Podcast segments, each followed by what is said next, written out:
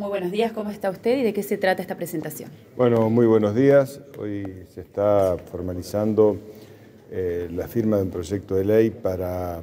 eliminar todo rasgo de discriminación en la provincia de Entre Ríos, de antisemitismo y también otras formas que establecen discriminaciones en el seno de nuestra sociedad. Estas son cuestiones que la hemos trabajado durante muchos años.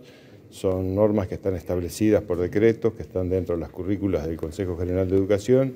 pero que a pedido de las distintas organizaciones eh, que intervinieron en el tema, se hacía necesario contar con un marco legal que le dé sustentabilidad en el tiempo, que pueda tener previsibilidad para que la provincia de Entre Ríos sea la primera donde hay una ley de estas características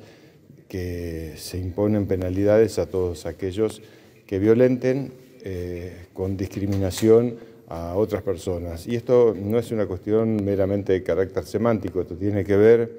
con cuestiones que afectan muchas veces derechos de personas eh, por el solo hecho de pertenecer a un credo religioso o el solo hecho de tener color de piel diferente, distinta y esto hace que eh, tengamos que, que trabajarlo, ¿no? Lo hacemos con nuestros chicos en las escuelas, pero también hay que hacer docencia todos los días para vivir en sociedades que sean más tolerantes y donde todos tengamos igualdad de derechos. Este tratamiento de ley contempla, usted lo decía, penalidades, pero también eh, la incorporación en la currícula, en la educación de las escuelas de Entre Ríos. Sí, hoy ya está incorporado. De hecho, habíamos firmado un decreto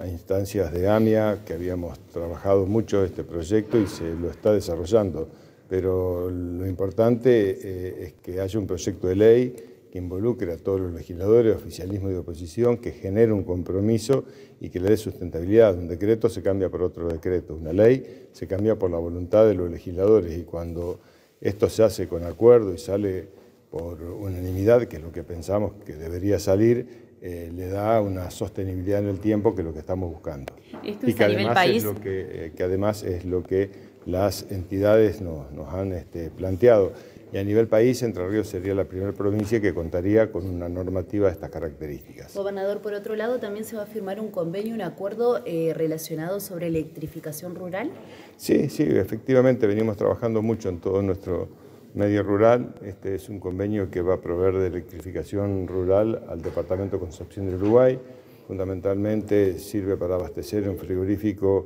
que estaba en quiebra y que fue recuperado y que hoy aumentó incluso su planta personal en la localidad de San Justo y esto forma parte de un proyecto de llegar con electrificación rural a todos los puntos de la provincia que también tiene que ver con mejorar toda la red vial y los caminos de la provincia de Entre Ríos. La semana pasada estuvimos con consorcios de camineros que hay en la zona de Santa Anita, departamento Uruguay, de Gilbert, departamento de Gualeguaychú, donde trabajamos para mejorar toda la trama vial de la provincia de Entre Ríos. Hay que decir que tuvimos cuatro años paralizada la trama vial y que estamos haciendo una fuerte inversión provincial para mejorar nuestros caminos rurales y mejorarle la rentabilidad a nuestros productores. Gobernador, ¿cuál es su parecer con respecto a la elección de la nueva ministra de Economía Nacional? Yo la, la, conozco mucho a Silvina porque bueno, ella desempeñaba el cargo de secretaria de provincia, por lo cual tenía una relación muy frecuente y muy fluida con, con todos los gobernadores. Hemos conversado muchísimas veces asuntos de Entre Ríos, siempre ha tenido una gran predisposición y contracción al trabajo para poder resolver los problemas de las provincias, particularmente de la provincia de Entre Ríos. Anoche tuve un intercambio de, un diálogo con ella, donde eh, bueno, justamente acordamos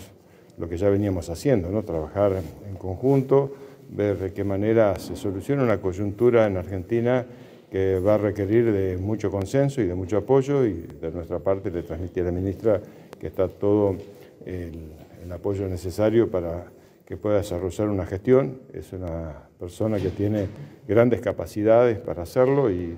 eh, necesita de, un gran apoyo social para llevar adelante eh, reformas que, económicas que involucran a toda la sociedad y en esto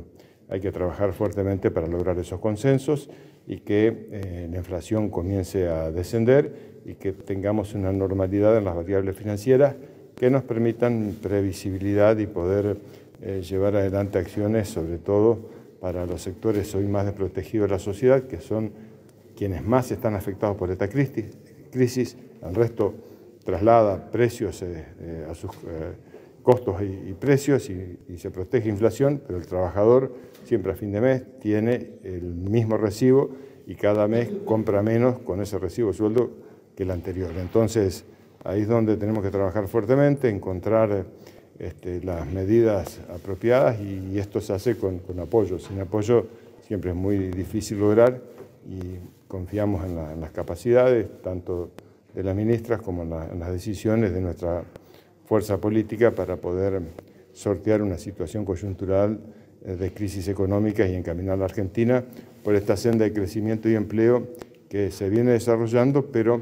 que es necesario controlar estas variables que mencionaba anteriormente. Usted había tenido oportunidad de hablar con ella en la presentación del proyecto de control de congelamiento de precios y demás. ¿Cree que esa va a ser una prioridad para lo cotidiano, para la economía bajada a lo que pasa en cada uno de los hogares del país? Eh, yo he hablado muchísimas veces durante todo este tiempo, hablamos de distintos temas que involucran a las provincias, ese fue uno, también hemos hablado de, de otras cuestiones que tienen que ver con lo financiero, con lo económico, con lo institucional y creo, repito, va a ser una gran labor porque es una persona con mucha contracción a su, a su, tarea, con mucho conocimiento, mucha experiencia y que tiene todas las capacidades para resolver los problemas que se le presenten.